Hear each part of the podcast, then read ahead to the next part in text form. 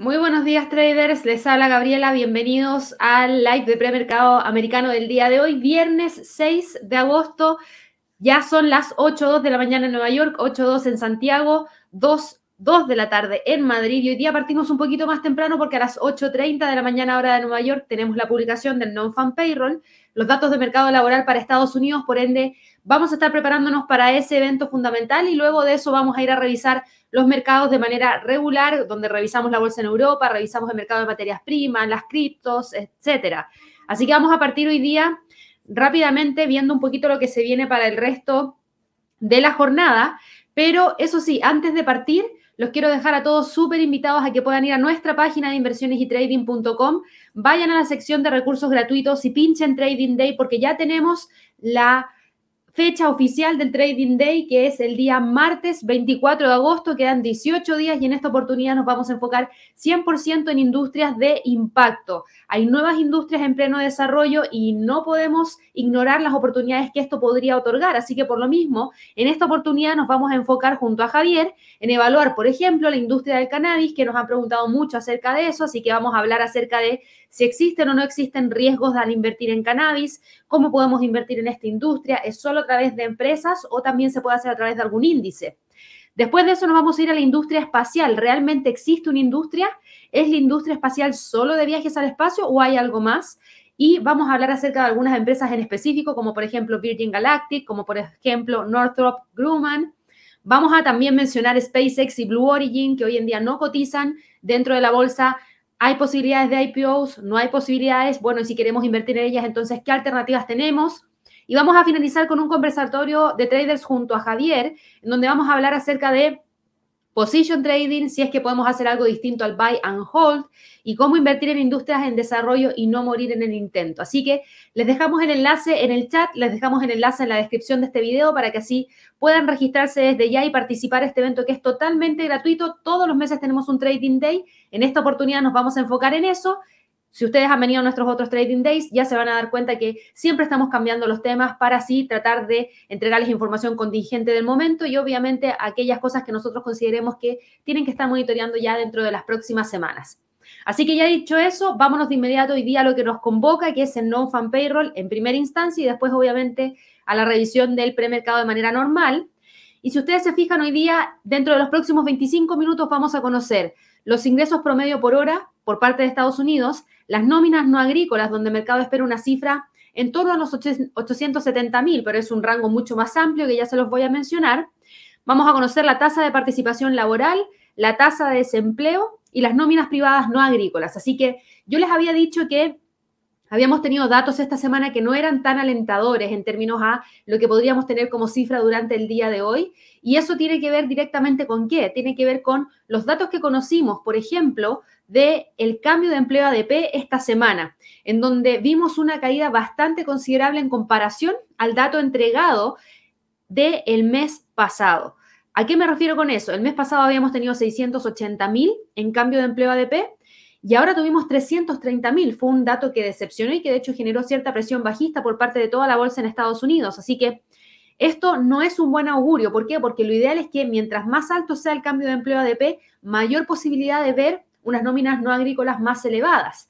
También hemos tenido en el pasado datos de cambio de empleo ADP bajos, pero igual un non-fan payroll alto. Por ende, no es un predictor 100% fidedigno, sino que nos da una idea hay momentos en los cuales se desacopla y hay momentos en los cuales se acopla y que la correlación es mucho más alta en ciertos periodos que en otros periodos. Y si nosotros vamos a mirar, por ejemplo, las nóminas no agrícolas, que las tengo por acá, dame un segundo, acá están. Las nóminas no agrícolas, ¿siguen la curva o no siguen la curva del ADP? El ADP cayó durante el mes de diciembre del 2020. ¿El non-fan payroll cayó? Sí, en diciembre del 2020. ¿Buena correlación? Buena correlación. Después de eso, ¿Cómo iba? Alza, caída, alza, alza. Hasta abril. Alza, alza, alza, caída en abril. Ahí en abril no tiene nada que ver el non-fan payroll con el cambio de empleo ADP. Ahí se desacoplan. ¿Por qué? Porque tenemos uno moviéndose hacia arriba y el otro hacia abajo, lo que no hace sentido. Después de eso, tuvimos dos meses buenos, uno cayendo un poco más que el mes anterior, que fue el máximo en 882 mil, y fíjense que eso no fue el máximo para el non-fan payroll, sino que el máximo llegó un mes después, 850 mil, y después de eso tuvimos una pequeña caída y después de eso una caída mayor. Entonces, la verdad es que no hay mucha certeza de lo que vayamos a tener como dato hoy día. Lamentablemente no hay.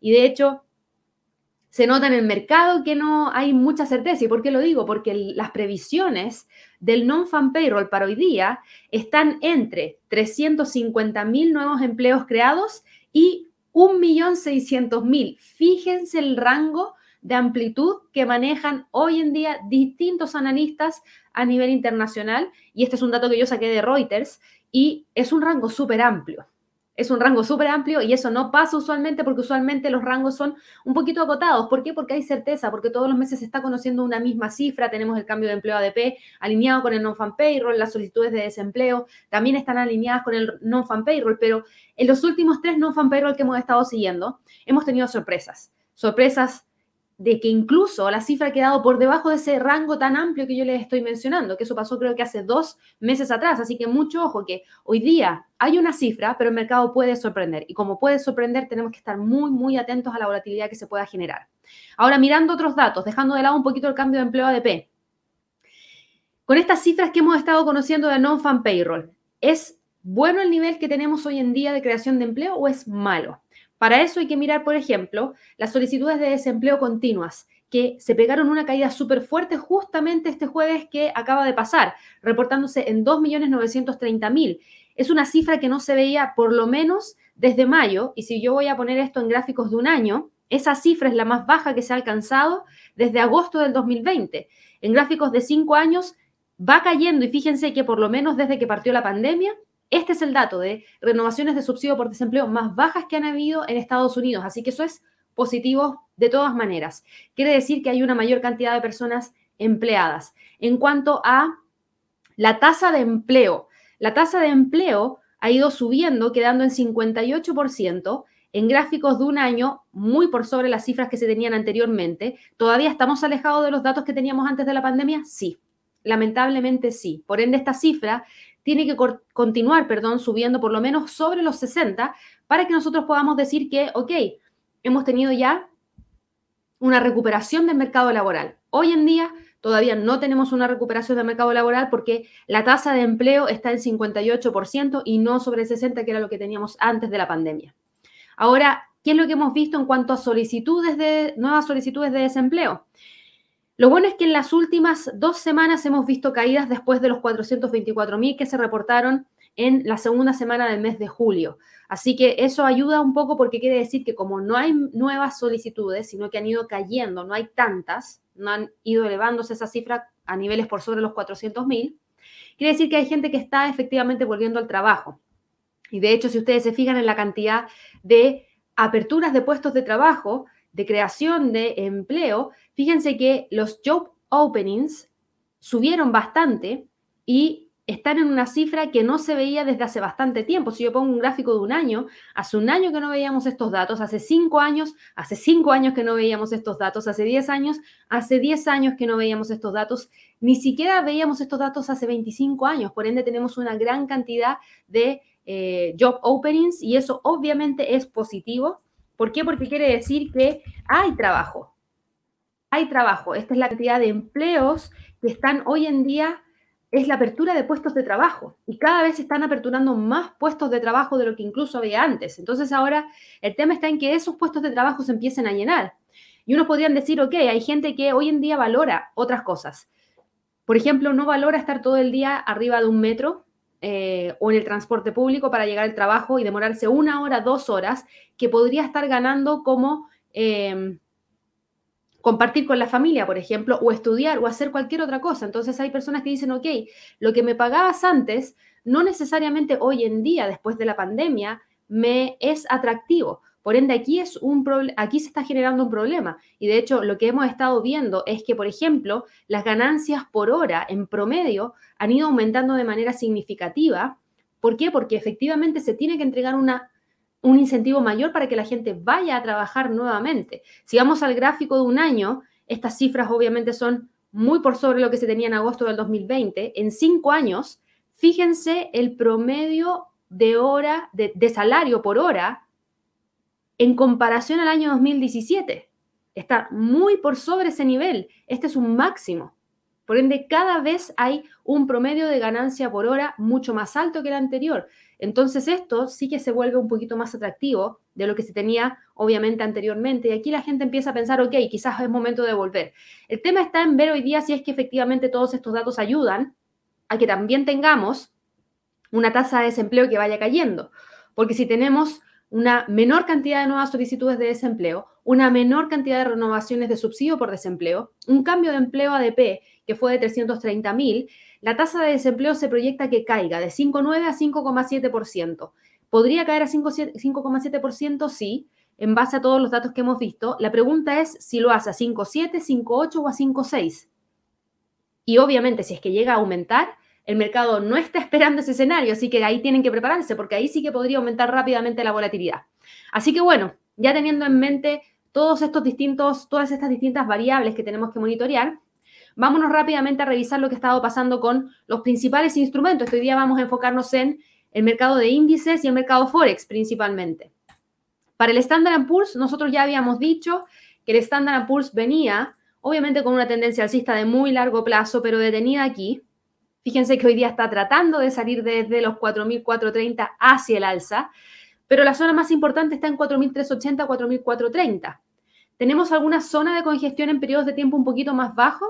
Yo diría que sí, que tienen una zona de congestión pequeñita que está por ahí, que de hecho probablemente la vamos a ver en gráficos de 5 minutos.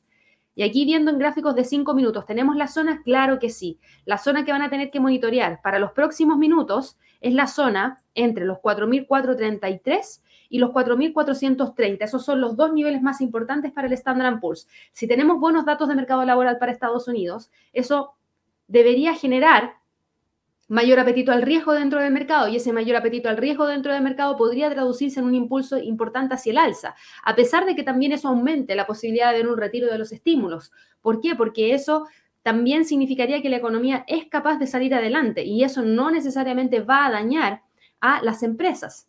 Así que ¿Por qué lo digo? Porque mientras más empleo haya, más dinero hay en los bolsillos de las personas, más están dispuestos a gastar, más podrían generar ventas las empresas, más ingresos podrían tener. Entonces, ese es el círculo que se estaría dando.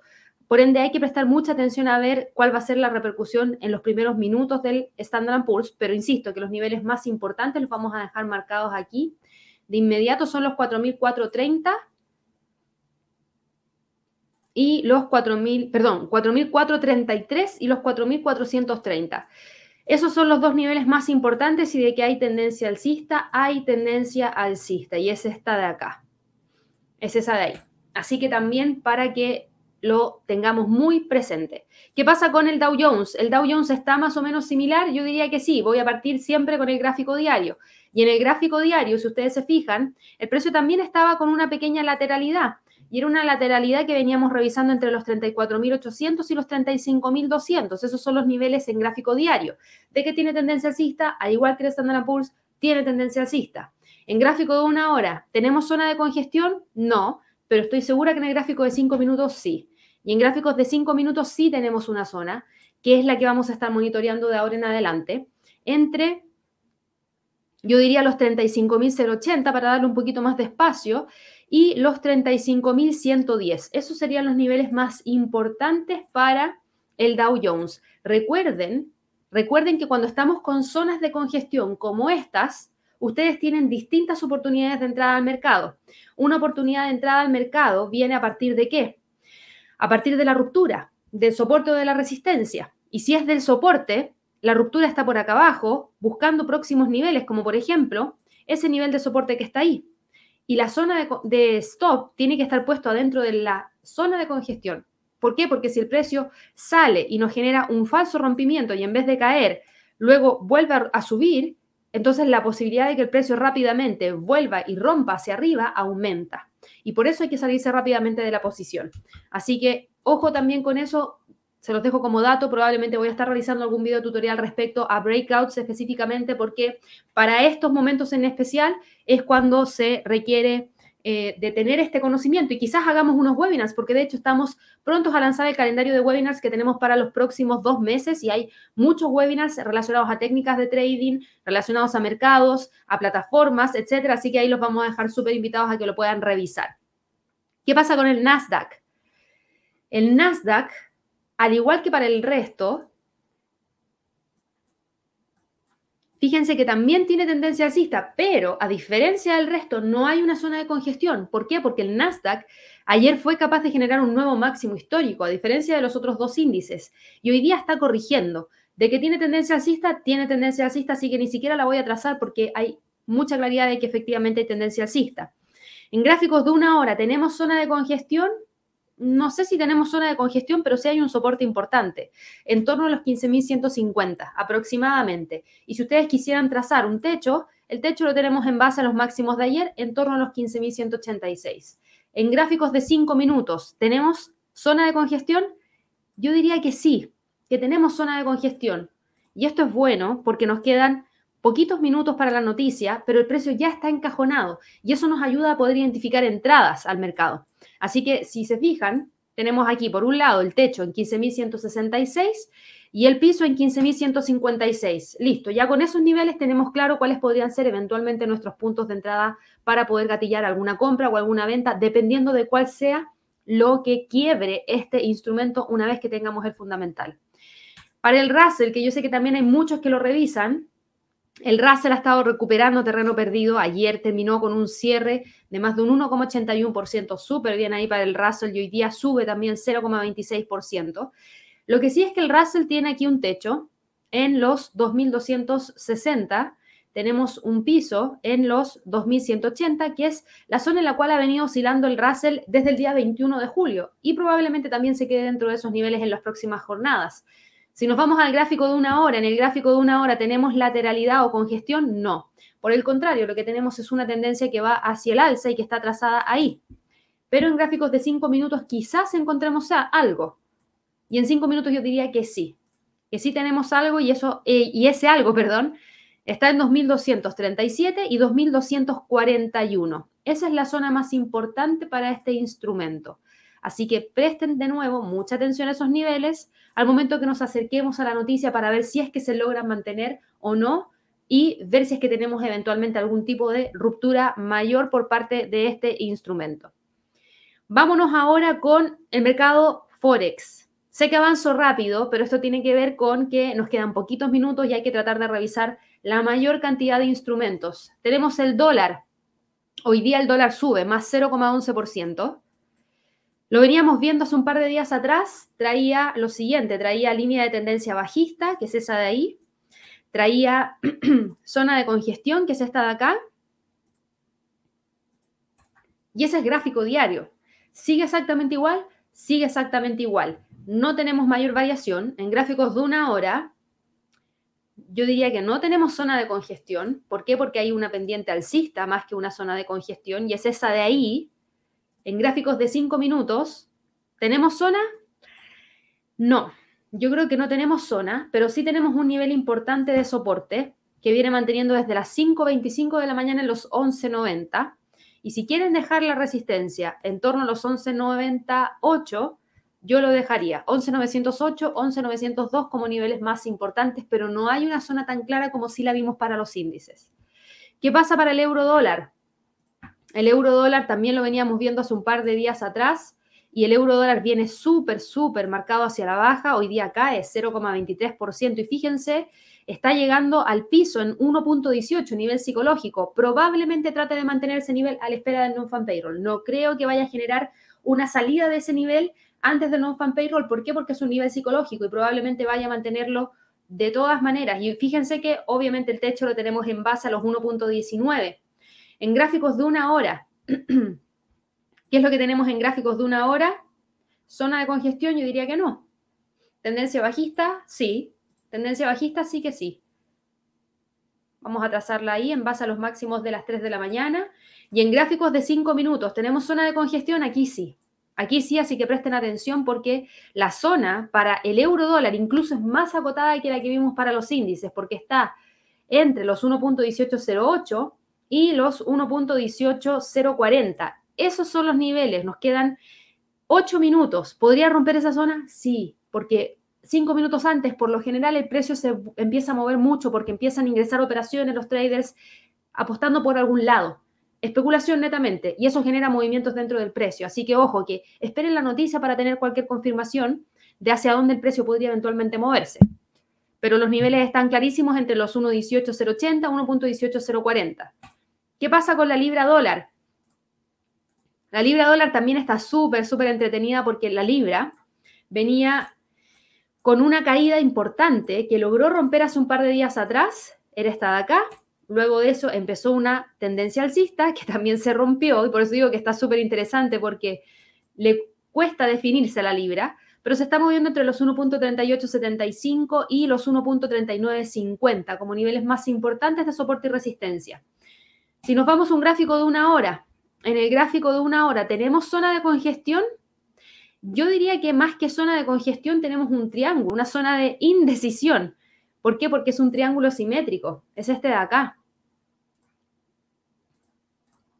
No hay mucha definición. Tenemos fuerza alcista como fuerza bajista. Y de hecho, la fuerza alcista la tenemos que tomar acá para trazarla bien. Ahí sí. Y de hecho, no. Vamos a trazarla acá. Disculpen que cambie tanto la línea, pero prefiero ponerla prácticamente en, el mismo, en la misma temporalidad, usando prácticamente las mismas velas para trazar la línea de tendencia alcista y bajista. En gráficos de 5 minutos, ¿tenemos zona de congestión? Teníamos, diría yo, teníamos. ¿Por qué? Porque el precio sí estaba metido dentro de una zona que era entre prácticamente los 1.3914 y los 1.39,20 y ahora mismo el precio la está rompiendo y la está rompiendo con ganas. Así que la pregunta es ver si es que la va a mantener o no. Pero esa era la zona que traía antes de la noticia. Ya nos quedan seis minutos. La volatilidad ya se empieza a sentir dentro del mercado. Ya empezamos a tener movimientos mayores por parte de este instrumento. Así que no está tan claro que vaya a mantenerse entre los 1.3914 y los 1.3920. Así que ojo ahí con esta zona porque yo creo que podría llegar a romperse rápidamente por parte de este instrumento. ¿Qué pasa con el dólar yen? El dólar yen ayer tuvo una recuperación bastante importante y hoy día también ganando terreno frente a gran parte de sus contrapartes. Y eso nos está dejando con el precio justo en el pivote, en torno a los 109,87, tratando de quedarse sobre los 109,80.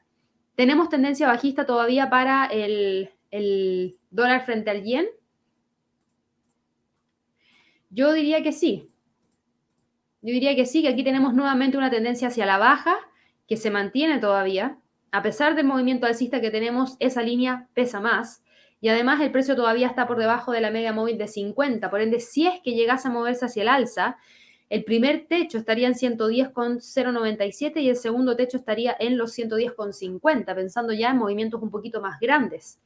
Si miramos el gráfico de una hora, en el gráfico de una hora tenemos un movimiento hacia el alza que es, está en realidad entre los 109,70 y los 109,87. Esos son los niveles que ha estado manteniendo por lo menos desde el día 5 de agosto a las 11 de la mañana. Y en el gráfico de 5 minutos, en el gráfico de 5 minutos sí tenemos zona de congestión. Y yo creo que ustedes la ven con claridad, así como la veo yo, pero esa es la zona más importante para el dólar frente al yen, los 109,84, los 109,78, que los viene manteniendo desde el día de hoy a las 5.25 de la mañana y probablemente vaya a mantenerse a la espera de la noticia dentro de esa zona. El dólar CAT, ¿en qué está el dólar CAT? El dólar CAT está, veámoslo de inmediato, aquí ojo, ojo para el dólar norteamericano frente al canadiense. Antes de seguir, fíjense que al mismo tiempo que tenemos datos para Estados Unidos, vamos a tener cambio de empleo para Canadá, en donde se espera 177.500 y la tasa de desempleo que se espera que caiga de 7,8 a 7,4%. ¿Y por qué digo que aquí tienen que tomar atención? Porque son dos eventos de la misma envergadura, de la misma importancia y relevancia que se entregan a la misma hora. Por ende, si uno sale bueno y el otro sale bueno, se anula cualquier tipo de movimiento, a no ser que el de Estados Unidos sea muy, muy, muy bueno y el otro sea bueno. Si es así, entonces el dólar va a ganar terreno frente al dólar canadiense. Pero si son más o menos similares y salen en línea con lo que el mercado espera, en ambos casos podríamos tener una anulación, porque al mismo tiempo que se aprecia el dólar, se aprecia el dólar canadiense. Y eso nos deja con el precio neutralizado. Así que ojo ahí. En términos de niveles, tenemos para el dólar CAD el piso en 1.2428. Tenemos una pequeña línea de tendencia bajista que se mantiene. ¿Tenemos zona de congestión o no? En gráficos de una hora no, y de hecho en gráficos de una hora tenemos una pendiente más marcada hacia el alza que zona de congestión y tenemos un techo que está ahí en los 1.21 con 50. En gráficos de 5 minutos, tenemos a este instrumento moviéndose entre los 1.25 con 100 y los 1.25.020. Esos serían los niveles más importantes para el dólar CAD. El australiano dólar, el australiano dólar está obviamente bastante presionado. Sí tiene tendencia hacia el alza, por lo menos que trae desde los mínimos de marzo del 2020 pero sí que está presionado. ¿Por qué? Porque el precio no es capaz de generar la ruptura de los 0,74 hacia arriba, a pesar de que tenga una línea de tendencia hacia el alza y a pesar de que ha estado en varias oportunidades buscando generar la ruptura de esa línea y no lo ha hecho. Así que vamos a seguir ahí con el precio con los 0,74. Mirándolo en gráficos de una hora, ¿tenemos zona de congestión? Yo diría que sí, entre los 0,7395 0,7385, 100 puntos de 100 pips de diferencia. Y en 5 minutos la misma zona. No voy a dejar otra zona porque creo que no hay otra zona. La más importante son los 0,7395, 0,7385. Dólar neozelandés frente al dólar. Gráficos diarios. ¿En qué está? Dólar neozelandés frente al dólar. También, al igual que para el dólar australiano frente al dólar norteamericano, tiene tendencia hacia el alza. Estamos viendo que el precio está con un movimiento bajista, pero yo diría que más que bajista, en gráficos diarios, el dólar neozelandés frente al dólar está ahí, entre los 0,71 y los 0,69. Esa es la gran zona que tiene la condición de mercado actual. No está en tendencia el dólar neozelandés frente al dólar, está en una lateralidad desde junio del 2021. En gráficos de una hora tenemos zona de congestión pequeñita. No, no tenemos en gráficos de una hora, en gráficos de cinco minutos en gráficos de 5 minutos sí, nos queda nada para la noticia, nada, nada, nada. Esa es la zona, 0,70 con 56, 0,70 con 48. Y por último, el oro, a ver si lo alcanzamos a ver. El oro en 5 minutos está ahí dando la pelea entre los 1801, 1796. Ojo con cualquier rompimiento, ya vamos a tener la noticia, así que podríamos tener alguna vela importante por parte de de este instrumento, así que estén muy, muy atentos. Todo va a depender si los datos son buenos. En general, para Estados Unidos, lo que podría generar gran movimiento dentro del mercado. Se espera que tengamos datos positivos. Ahí tenemos caídas por parte del, oro. Vamos a ver de inmediato la cifra, porque viene cayendo. Tiene que haber salido bueno el dato. No, no lo he visto todavía, pero se los menciono porque probablemente tuvimos aquí una cifra importante ya viene corrigiendo, ojo, está en 1787, fue súper bueno, súper, súper bueno. Aquí se los menciono. ¿Cuántos datos fueron creados? 943 mil datos, mucho mejor de lo que el mercado esperaba, porque el mercado esperaba para el non-fan payroll hoy día 870 mil. Y lo que tuvimos fue, ya les mencioné, 993 mil, 943 eh, mil datos eh, que eh, empleos creados por parte de Estados Unidos, lo que fue muy bueno. Volviendo al gráfico rapidito, eso es lo que genera la presión bajista por parte del oro, porque fue un muy, muy, muy buen dato proveniente desde Estados Unidos. 943 mil nuevos empleos creados que no pertenecen al sector agrícola. El oro está cayendo. Dejen mirar un gráfico de una hora. ¿Cuál, ¿Cuál puede ser el próximo freno para el oro? Porque ya está en 1787 prácticamente. Próximo nivel, vamos a trazar para eso un Fibonacci rapidito para poder encontrar el próximo nivel de soporte para el oro y el próximo nivel de soporte está en 1782. Ojo, que podría tratar de llegar a ese nivel. ¿Qué pasó con el Standard Poor's? El Standard Poor's rompió hacia el alza. Miren, no, eh, la ruptura fue primero hacia la baja y después hacia el alza. ¿Por qué? Porque antes de que partiera la noticia, el precio con la especulación que había dentro del mercado nos rompió los 4.430 y después de eso, claro, se mueve hacia el alza. El Dow Jones probablemente hizo lo mismo, claro. Antes de la noticia, todos los especuladores se metieron al mercado, nos rompieron la zona y después de eso el precio se mueve en línea con la noticia hacia el alza. El Nasdaq, lo mismo. Eso me da rabia porque se meten antes. ¿Por qué se meten antes? Deberían esperar a que salga noticia y después ingresar al mercado. El, el Russell fue el más limpio. El Russell fue el más limpio y de hecho va subiendo con bastante fuerza 0,56% en este momento buscando los 2.253. ¿Qué pasó con el euro dólar? ¿Qué pasó con el US dólar? El US dólar sigue ahí pegado dentro de la misma zona, tocó la parte superior, pero sin lograr salir con mucha fuerza. El euro dólar, fíjense que todavía sigue ahí, pero no ha sido tan potente el movimiento que hemos tenido. A pesar de que hayamos tenido 943 mil nuevos empleos, eh, hay otras cosas que obviamente seguir monitoreando. La tasa de desempleo en Estados Unidos cayó. ¿Y saben cuánto cayó? Cayó a 5,4% en el mes de julio.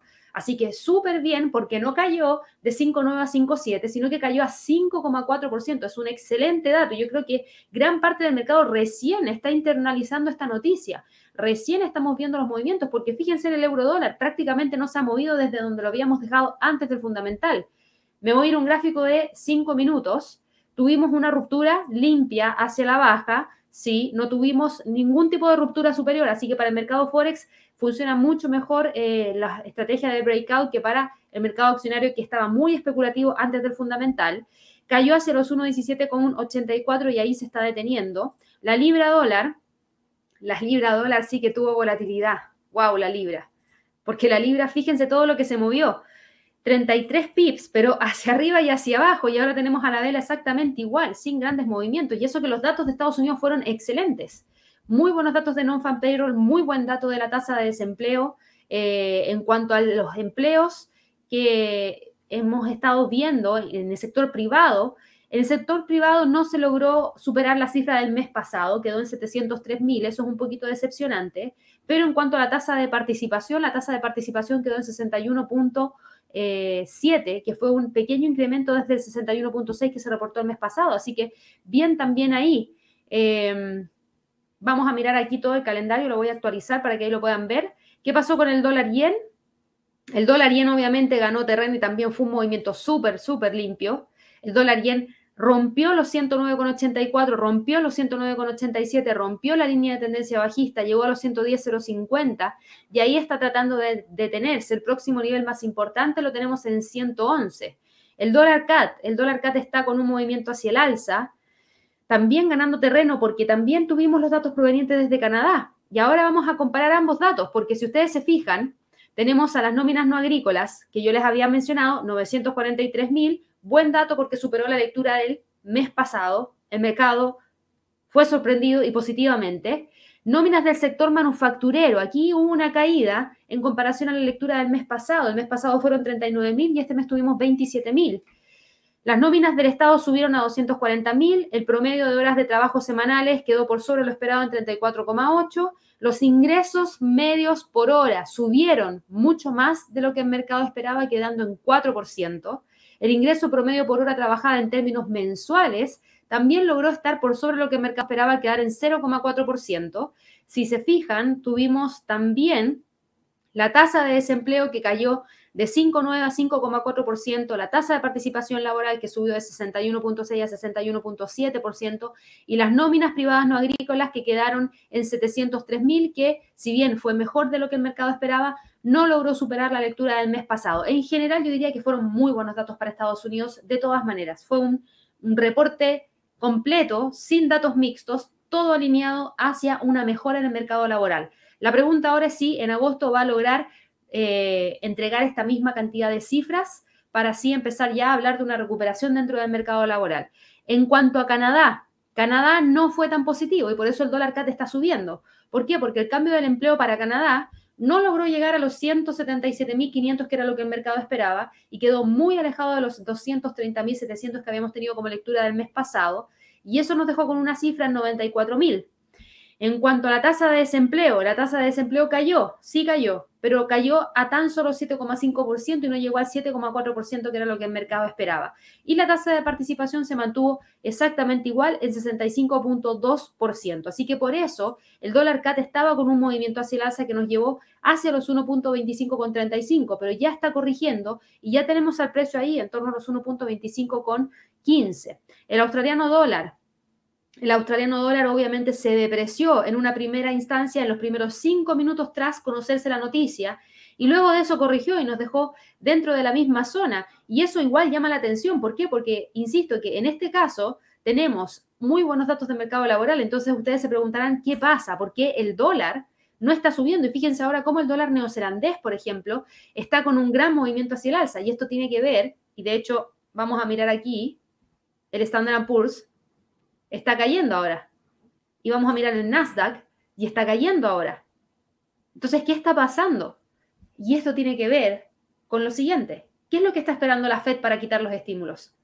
Un buen mercado laboral. Cifras que muestren que efectivamente se puede bajar la tasa de desempleo, se pueden crecer los ingresos, se tiene gente trabajando y este reporte viene a entregar mayor posibilidad de que efectivamente a fin de año, como lo dijo Clarida hace dos días atrás, el vicepresidente de la Fed, quizás tengamos un retiro de los estímulos por parte de Estados Unidos. Por ende, si ahora el dato fue bueno, si en agosto, el dato, eh, eh, los primeros días de septiembre, perdón, los datos de agosto van a ser buenos, si después en octubre los datos de septiembre van a ser buenos, si después en noviembre los datos de octubre son buenos, entonces ya está, ya está, la, ya está la cantidad de meses en los cuales el mercado se empieza a recuperar.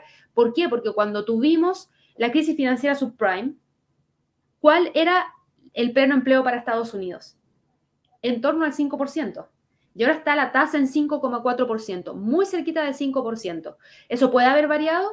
Puede haber variado, sí. ¿Por qué? Porque estamos hablando de una crisis financiera ligada a temas financieros, no ligada a una pandemia, que es muy distinto, pero igual, igual, la gente empieza a mirar la historia y empieza a decir, ok, quizás 5% es lo que el mercado o la Fed considera como pleno empleo y de ahí en adelante empieza que la economía se empieza a mover sola, porque una cosa son los estímulos, otra cosa es la tasa de interés. La Fed podría quitar los estímulos y mantener las tasas de interés bajas. Y eso igual sería estimular a la economía, pero estimularla de otra manera. Entonces, si hace eso, ahí es donde el sector tecnológico podría haberse dañado. Y fíjense cómo va cayendo el Nasdaq, que es uno de los más dañados ahora. El Nasdaq está con un retroceso de 0,39%. ¿Eso arrastra a quién? Al Standard Poor's, que está también bastante enfocado en el sector tecnológico, pero no hacia el Dow Jones. El Dow Jones está con un movimiento hacia el alza y bastante importante de más de 0,28%. ¿Y por qué? Porque aquí en el Dow Jones tenemos a los bancos que probablemente están subiendo ahora en el premercado, tenemos empresas ligadas a infraestructura que también debería estar creciendo ahora en el premercado. ¿Por qué? Porque si es que la economía está en un ritmo de crecimiento bueno y se ve que los próximos meses vamos a seguir teniendo esos datos de esta manera, entonces probablemente tengamos una recuperación y en ese sentido los sectores que más se ven impactados de manera positiva es el sector bancario, el sector financiero, el sector de la infraestructura, no de tecnología, sino que infraestructura física. Así que bueno, la verdad es que fueron muy, muy buenos datos. Ya tenemos algunas recuperaciones, eh, algunos movimientos a partir de especulación en torno a, lo que va a ser la Fed, porque lo que va a ser la Fed es algo bastante importante. Eh, la verdad es que eh, las nóminas salieron muy cerquita del millón y al salir muy cerquita del millón lograron empujar con bastante fuerza la tasa de desempleo. Por ende, aquí viene la segunda pregunta. ¿Qué pasa si en los primeros días de septiembre el non-fan payroll de agosto vuelve a salir en torno a 900.000? Si vuelve a salir en torno a los 900.000, ¿cómo debería estar la tasa de desempleo? Si hoy la tasa de desempleo con esa cifra logró caer desde un 5,9% a un 5,4%, probablemente la próxima tasa de desempleo, si es que no fan payroll llega a 900.000, es de un 5% o incluso 4,9%. Y eso es lo que el mercado está internalizando ahora. Por eso se dan estos movimientos, por eso tenemos tanta volatilidad, por eso no logramos ver que, por ejemplo, el dólar despegue y despegue con fuerza, sino que se quede ahí, tanteando terreno. Por eso logramos ver que el euro dólar, después de caer, nuevamente corrige hacia el alza. Ahora, nuevamente retoma la senda bajista. ¿Por qué? Porque igual es un buen dato para Estados Unidos. Igual es un buen dato para Estados Unidos. El tema está en que cuando tenemos grandes movimientos dentro del mercado accionario también influye el movimiento dentro del dólar. Y si vamos a mirar el oro, que fue lo primero que cayó, fíjense en el oro. El oro sigue cayendo y va en búsqueda de los 1782 que habíamos mencionado. Después de que el precio había logrado romper los 1792, hacía mucho más probable que el precio fuera a buscar los 1782, porque insisto, es un muy buen dato el del día de hoy para Estados Unidos. Así que hay que prestar mucha atención a ver qué es lo que vamos a tener ya los próximos meses. También tienen que pensar lo siguiente. Este mes se reportaron en el, a ver, este mes me refiero a agosto, pero el mes que se reportó fue el mes de julio. ¿Cuándo, tuvimos, ¿Cuándo empezó el verano en Estados Unidos? En julio. ¿Cuándo tuvimos la mayor apertura de la economía? En julio. Ahora tenemos esa misma o menor apertura. Hay muchos casos. Y está llegando el oro a los 1782, lo rompió. Listo, va entonces ahora a ver, va a testear ahora a ver si continúa o no con el movimiento bajista. Vamos a ver si continúa o no con el movimiento bajista. De ser así, deje mirar un gráfico de una hora. Segundo. Próximo nivel 1778. Si es que continúa con la fuerza vendedora. Eh, lo que les decía, tenemos al precio, perdón, al mercado laboral con bastante apertura.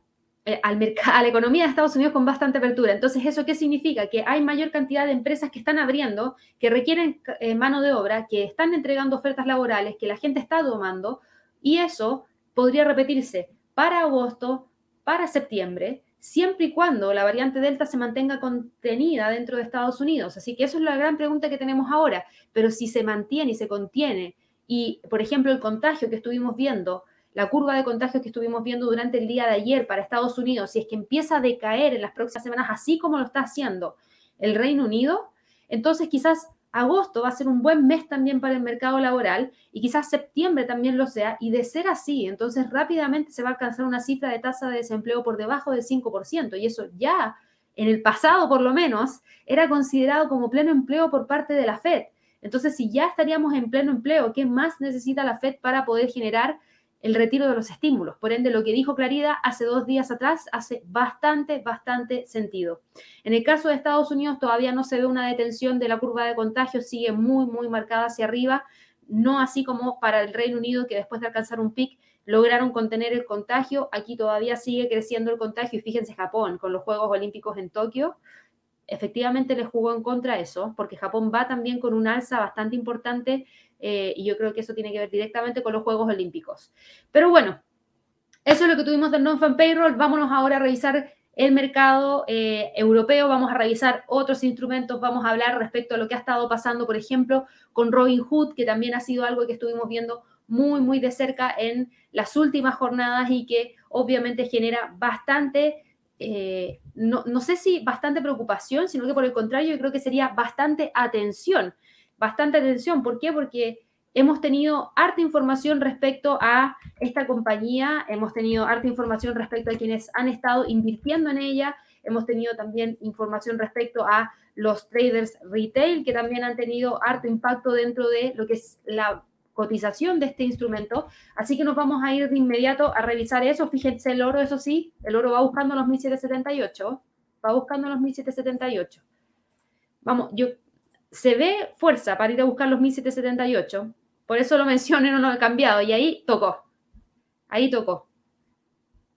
Y no se quiere detener el oro. El oro está, pero con una caída impresionante, porque ahí, qué lástima para quienes estén comprados, pero el oro está con un retroceso de más de un 1,22% en los últimos 15 minutos, lo que es mucho, lo que es mucho, mucho, mucho.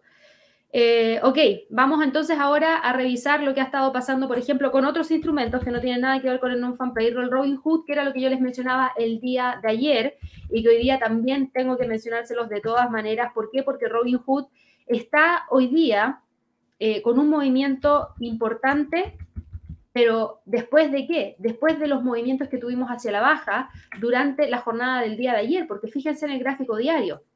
Así como subió Robinhood, el día 4 de agosto más de 50,41%. Ayer cayó más de 27,59%, o sea, cayó no más, sino que cayó 27,59%. Mucho. ¿Y esto qué significó? Que empieza a cerrar en cierta medida el gap que teníamos acá.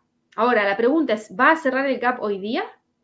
Y esa es una muy buena pregunta, pero en el premercado no está cayendo. En el premercado nuevamente está con un movimiento hacia el alza de más de 3,49%. Y eso significa que la acción sube más de un dólar con 82 centavos. Y eso nos deja con la cotización en 52,76. Así que está buscando recuperar algo del terreno perdido durante la jornada de trading del día de ayer.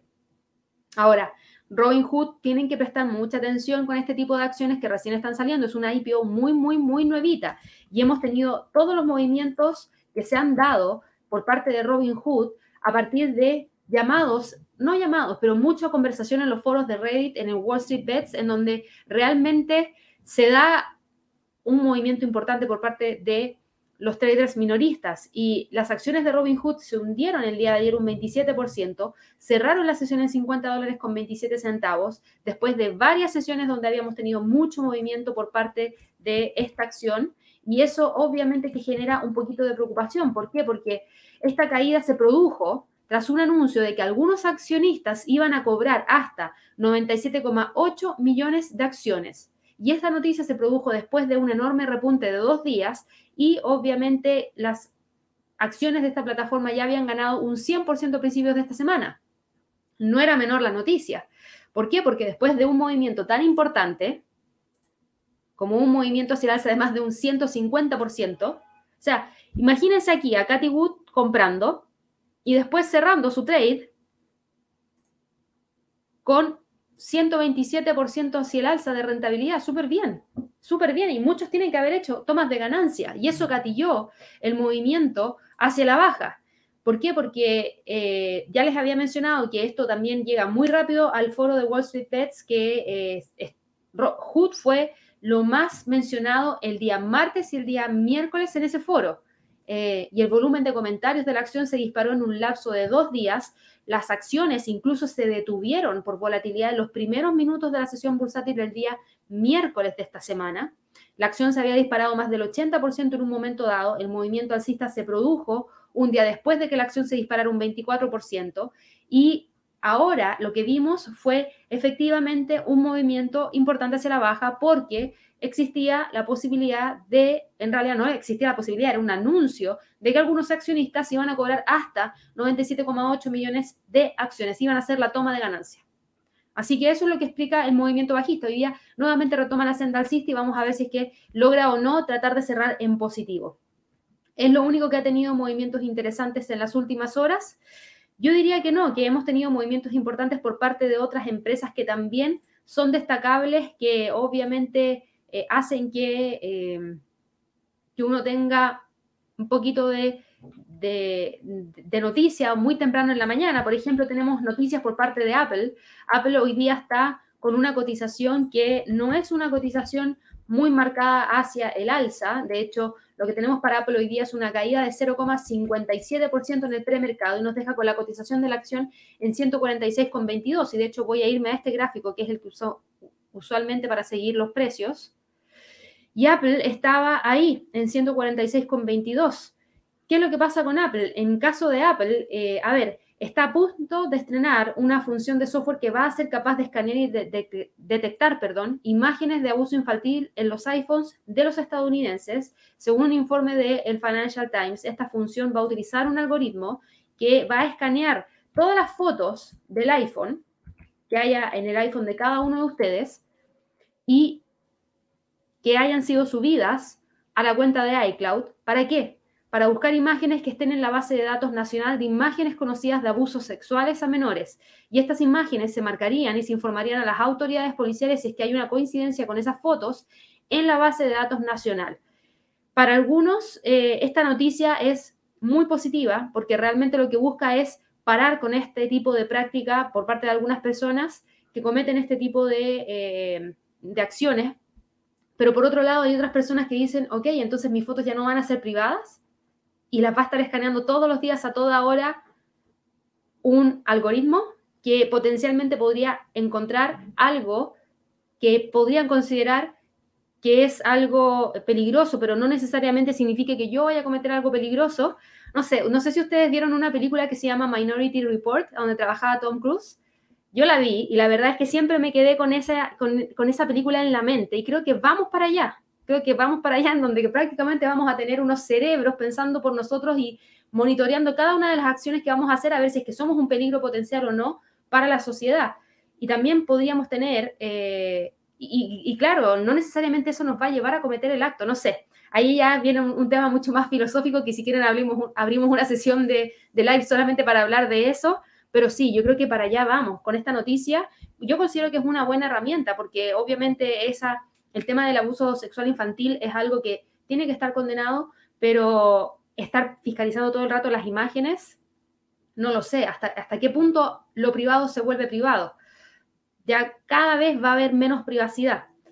Así que eso para algunos es positivo, para otros no es tan positivo y la acción hoy día lamentablemente no está subiendo a pesar de este anuncio, sino que está por el contrario con un retroceso de 0,64% y nos deja con la cotización en 146,13. Creo que ayer o antes de ayer me preguntaron cuánto tiempo esperábamos ver al precio de Apple entre los 150 y los 142. La verdad es que en este momento no hay señales de que el precio vaya a dejar esta zona de congestión porque las velas que tenemos aquí en el medio son velas que muestran incluso mucha indecisión, mucha incertidumbre. No tenemos cuerpos de velas potentes que nos digan, ok, ahora el precio va a empezar a caer o el precio va a empezar a subir. Por el contrario, son cuerpos chiquititos que muestran mucha incertidumbre, poco avanzan muy poco en términos de volatilidad, en términos diarios, así que probablemente se mantenga entre los 150 y los 142 por un tiempo mayor.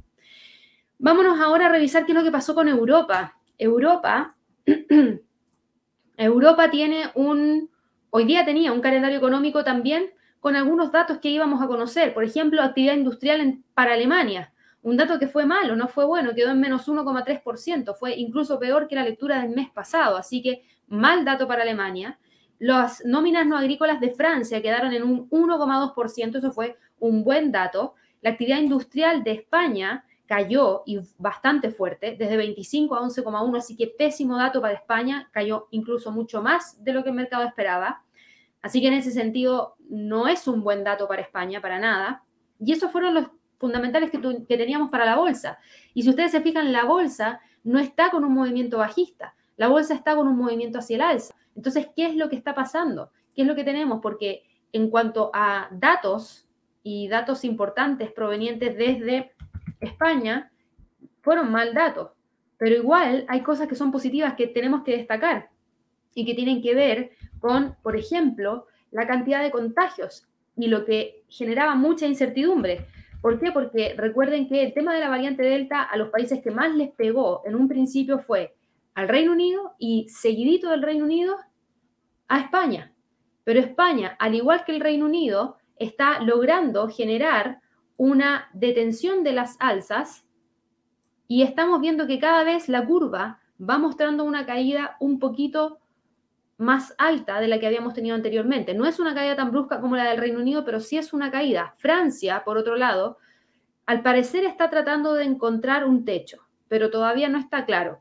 Pero al parecer está contenido. Alemania sigue reportando bajos números de contagio y el sentimiento en general no es ya de mucho susto, sino que es de poder continuar con el ritmo de la economía actual que se tiene a pesar de esos contagios, porque no están colapsados los sistemas de salud, porque no se ha tenido que llamar a confinamientos tan drásticos como se han tenido que llamar anteriormente, y la economía, con este ritmo que está siguiendo ahora, es capaz de entregar buenos datos, por ende hay un sentimiento un poquito más optimista dentro de la bolsa en Europa.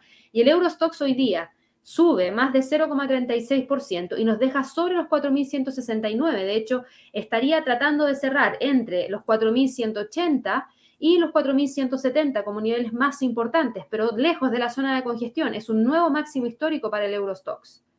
Para el DAX, el DAX también logra mantener el movimiento alcista que trajo el día de ayer cuando el precio logró cerrar con un avance de más de 0,51%. Hoy día va con un avance de más de 0,14% y eso nos deja con la cotización en torno a los 15.774. El próximo nivel ya lo tendríamos en 15.800. El IBEX, el IBEX de España, fíjense que a pesar del mal dato que yo les acabo de mencionar, el IBEX también está subiendo 0,30%.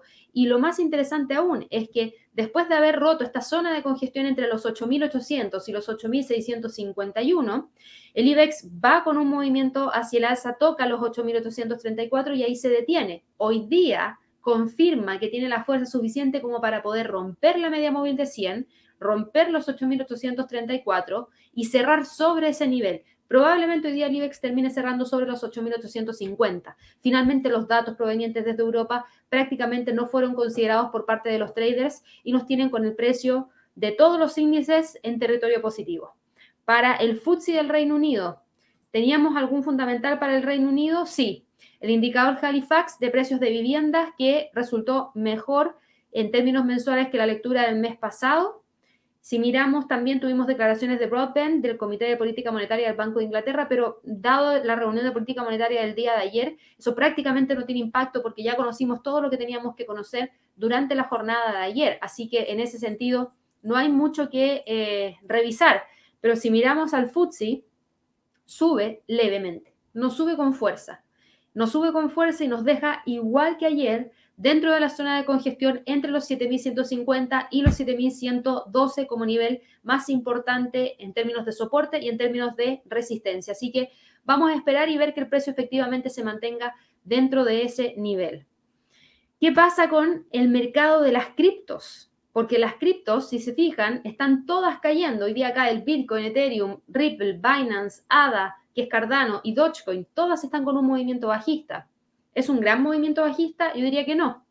No es un gran movimiento bajista. Y fíjense que ayer teníamos también movimientos bajistas en el premercado por parte de las criptomonedas. Y fíjense cómo terminó cerrando el Bitcoin. Terminó cerrando con una alza de 2,88%. Así que que hoy día estén cayendo en este momento no significa que van a necesariamente continuar con el retroceso. No tenemos fundamentales provenientes desde las criptomonedas que nosotros podamos decir, wow, esto es lo que está pasando y es lo que está generando el movimiento importante hacia la baja, que es un poco lo que pasaba también durante el eh, día de ayer. No teníamos un gran movimiento por parte del mercado. Eh, a ver, sí hemos tenido información proveniente desde la Casa Blanca en relación a las criptos y específicamente en relación al Bitcoin y en relación a Ethereum, que se dio a conocer durante la tarde del día de ayer.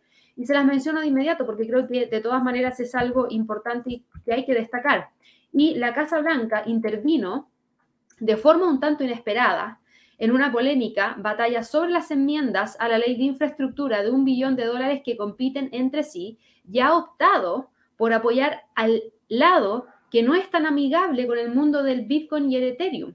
Y esta lucha se centra en una disposición del proyecto de ley bipartidista que recauda dinero a través de normas fiscales más estrictas sobre las transacciones de las criptodivisas y los defensores de las criptomonedas argumentan que el lenguaje de la legislación que requiere que los exchange de activos digitales informen sobre las ganancias de las operaciones con criptomonedas es vago y es demasiado amplio y ahora están circulando enmiendas para poder reducir su alcance. Los senadores que eh, en este caso son del Partido Demócrata como Wyden y por otro lado tenemos a Tommy que es del Partido Republicano y también tenemos a Loomis, que también es del Partido Republicano, introdujeron una enmienda que reduce la definición de exchange, excluyendo explícitamente a los validadores, a los fabricantes de hardware y software y a los desarrolladores de protocolo. Sería una victoria para el grupo de las criptomonedas si es que efectivamente así se aprobara. Y en el otro bando se encuentran los senadores Portman, que es republicano, que redactó la disposición fiscal original, tenemos a Warner, que es demócrata, tenemos a Cinema, que también es demócrata, que presentaron su propia enmienda el día de ayer. No hay una copia que hoy día podamos comentar, eh, pero basándose en las revisiones anteriores descritas por Portman, algunos creen que va a dejar la puerta abierta a una definición mucho más amplia de un exchange y potencialmente someterá a más criptoinversores a estos impuestos más altos. Así que eso, en cierta medida, genera un poquito de incertidumbre y es lo que hace que el mercado de las criptos no esté con un gran movimiento alcista. Pero insisto, igual como ayer, que partíamos en territorio negativo, podríamos tener un movimiento similar al de ayer si es que tenemos algún tipo de mayor entrada al mercado por parte de todos los traders de criptomonedas. En este momento tenemos al Bitcoin cotizando en 40.726, lo que es súper bueno porque logra quedar nuevamente sobre la barrera de los 40.000, que es algo que venimos tratando y esperando de ver que pase durante bastante tiempo. Tenemos a Ethereum, que hoy día frena el movimiento hacia el alza, cae 2,22%, pero igual, pero igual, fíjense que el precio de este instrumento está manteniendo la línea de tendencia alcista que traíamos en base a los mínimos del 21 de julio, mínimos del 29 de julio, que si ahora yo la amplío hacia los mínimos del 4 de agosto, estamos claramente frente a una tendencia hacia el alza. Ripple, por otro lado, si bien hoy día está con un retroceso de 0,67%, sigue operando entre los 0,80 y los 0,70 sin mayor variación. Binance, por otro lado, también cae, pero ¿dónde se queda? Sobre los 3,34. 3,34 era el nivel de resistencia de ayer, que finalmente logró romper y terminó cerrando sobre esa zona. Y hoy día se mantiene también operando sobre ese nivel, sobre la línea de sobre la línea de la media móvil de 200 periodos, que si ustedes se fijan, no es normal la línea de la media móvil de 200 periodos, viene súper, súper inclinada hacia el alza. Cardano cae, sí, un 1,13% y está frenándose en torno a los 1.40. En términos de niveles, seguimos mirando los 1.40 y los 1.30 como niveles más importantes para Cardano. Y Dogecoin está cotizando con un retroceso de 0,20% y nos deja con el precio todavía moviéndose entre los 0,21 y 0,19 como niveles más importantes. Para quienes no estuvieron siguiendo en vivo el non-fan payroll, los datos que se dieron a conocer durante el día de hoy son datos relacionados al mercado laboral que yo diría fueron muy buenos datos. ¿Por qué? Porque tuvimos unas nóminas no agrícolas que quedaron en 943 mil, tuvimos una tasa de desempleo que cayó de 5,9 a 5,4% súper bien, tuvimos unos ingresos promedio por hora que quedaron en un 0,4% en términos mensuales, tuvimos un promedio de hora de trabajo semanal que quedó en 34,8, tuvimos una participación laboral, una tasa de participación laboral que subió de 61,6 a 61,7, así que súper bien también. Así que fue en general un muy buen dato del mercado laboral. Eso, en los primeros minutos tras la noticia, generó movimientos hacia el alza por parte del Standard Poor's, movimientos hacia el alza por parte del Dow Jones, movimientos hacia el alza por parte del Nasdaq. Sin embargo, como después de eso llegó la especulación respecto a que posiblemente la Fed genere un retiro de los estímulos a fin de año, ¿por qué? Porque los datos fueron tan buenos que si el próximo mes se reportan exactamente igual, la tasa de desempleo incluso podría quedar por debajo del 5%, es que rápidamente el mercado comenzó a corregir y el Nasdaq ha sido uno de los más dañados en base a esa especulación, porque hoy día está cayendo 0,49% y nos deja con el precio de este instrumento cotizando en torno a los 15.100. Como próximo nivel tendríamos al siguiente nivel en torno a los 15.000, que es uno de los niveles más interesantes a monitorear y tienes ahí una línea de tendencia hacia alza que en este momento respeta. El nivel de soporte más importante para hoy día para el Nasdaq es el 15.100. Para el Standard Poor's, cae, no cae, sube poquito, subía mucho más temprano en la mañana, hoy día alcanzó un nuevo máximo histórico en 4.437, pero rápidamente corrige y nos deja con el precio cotizando en 4.430. El Dow Jones sí que sube, el Dow Jones sí va con mucha fuerza hacia el alza. Y en cuanto a próximo nivel a alcanzar, tenemos los 35.200 como próximo nivel de resistencia más importante para el Dow Jones. El Russell es uno de los que más avanza hoy día y avanza 0,84% y eso nos deja con el Russell llegando hacia el nivel de resistencia en torno a los 2.258 como nivel más importante de resistencia.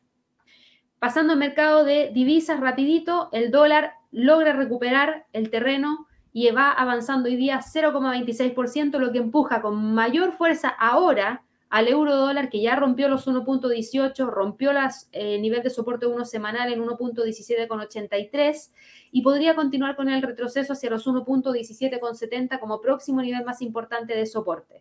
La libra dólar, por otro lado, también empieza ya a tener un movimiento mayor hacia la baja, retrocede 0,24% y eso nos deja con el precio todavía metido dentro de esa zona. Incluso tenemos una zona mucho más acotada en base a los 1.40 40, no, 1.39 con 40, 1.39 con 40.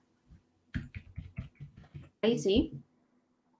Se viene manteniendo desde el día 2 de agosto hasta la fecha. probablemente hoy día termine cerrando entre los 1.39.40 y los 1.38.75. El dólar yen va subiendo con bastante fuerza, 0,37%. Ya nos rompió esta línea de tendencia bajista ya rompió los 109,80, que era uno de los niveles que estábamos monitoreando, y el próximo nivel más importante lo tenemos ahí, en 110,20, que podría ser el freno para la jornada de trading del día de hoy. Si no lo es, ojo que ya el próximo nivel de resistencia lo arroja la R1 semanal en 110,40. Para el mercado de materias primas, el oro ha sido el más dañado. Lo estuvimos siguiendo en este gráfico, donde habíamos visto los 1777 Primero habíamos visto los 1782 como primer nivel, después vimos los 1777 que rompió y después nos quedaban los 1769 y ahí trató de detenerse. Al parecer el precio del oro va a tratar de detener el movimiento bajista en los 1770. ¿Y por qué los 1770 es tan importante? Porque si ustedes miran el gráfico, en el pasado teníamos aquí al precio respetando los 1770, 1767. Por ende, ahora también podríamos tener a ese nivel como un sólido nivel de soporte para las próximas horas, pero de que hoy día tenía un retroceso importante, el oro lo ha tenido y ya nos dejó fuera de esta zona de congestión, ya eliminó prácticamente la posibilidad de ver alguna corrección mayor en el corto plazo. ¿Y eso por qué? Porque nos deja fuera de estas zonas, fuera de esta zona de congestión que tenemos acá. El precio venía súper bien moviéndose dentro de estos niveles hasta que lo rompió hoy día. Y fíjense que desde ahí el precio lo único que hizo fue generar la ruptura de los 1800, de los 1786, de los 1780, de los 1770 y así sucesivamente. Así que ojo que el freno podría estar aquí entre los 1767 y 1770. Para el petróleo, el petróleo va con un movimiento hacia el alza de recuperación. Fíjense, no logró romper los 68 dólares por barril, se quedó detenido ahí. Ayer y hoy día logra incluso romper los 69 para ir a buscar qué nivel, los 70. Tocó los 70 y ahí se quedó. Hoy día va con un avance de un 1% y podría tratar de continuar con el alza hacia los 70,60, que sería el próximo nivel de resistencia más importante para el petróleo. Nos vemos el lunes. Para todos los miembros, recuerden a las 11 de la mañana, hora de Nueva York, lluvia de trades. También recuerden que les mencioné que tenemos el día 24 de agosto, el Trading Day. Les dejamos los enlaces en la descripción del video, les dejamos los enlaces en el chat es acerca de industrias de impacto, cannabis, carrera espacial. Vamos a hablar de distintas cosas. Es un evento completamente gratuito, así que también pueden participar. Inscríbanse para que así no se queden fuera. Y para todas aquellas personas que nos siguen día a día, muchas gracias por seguirnos, gracias por suscribirse al canal, gracias por hacerse miembros, gracias por regalarnos likes, gracias por comentar nuestros videos, gracias por compartirnos. La verdad es que seguimos creciendo todos los días y espero pronto que lleguemos a los 100.000 suscriptores para así tener esa chapita de YouTube que la verdad es que me gustaría bastante tenerlo. Nunca pensé que iba a ser eh, un canal de YouTube. La verdad es que no, no estaba dentro de mis planes y cuando partimos hace un año atrás, la verdad es que nos ha ido bastante bien y esperamos seguir así. Así que muchas gracias por ser parte de esta comunidad que nos ayudan a nosotros a crecer día a día. Espero que tengan un excelente cierre de semana de trading. Espero que descansen muy bien el fin de semana y nos vemos el lunes sin falta en un nuevo live de premercado a las 8.30 de la mañana hora de Nueva York. Que estén muy bien. Hasta luego.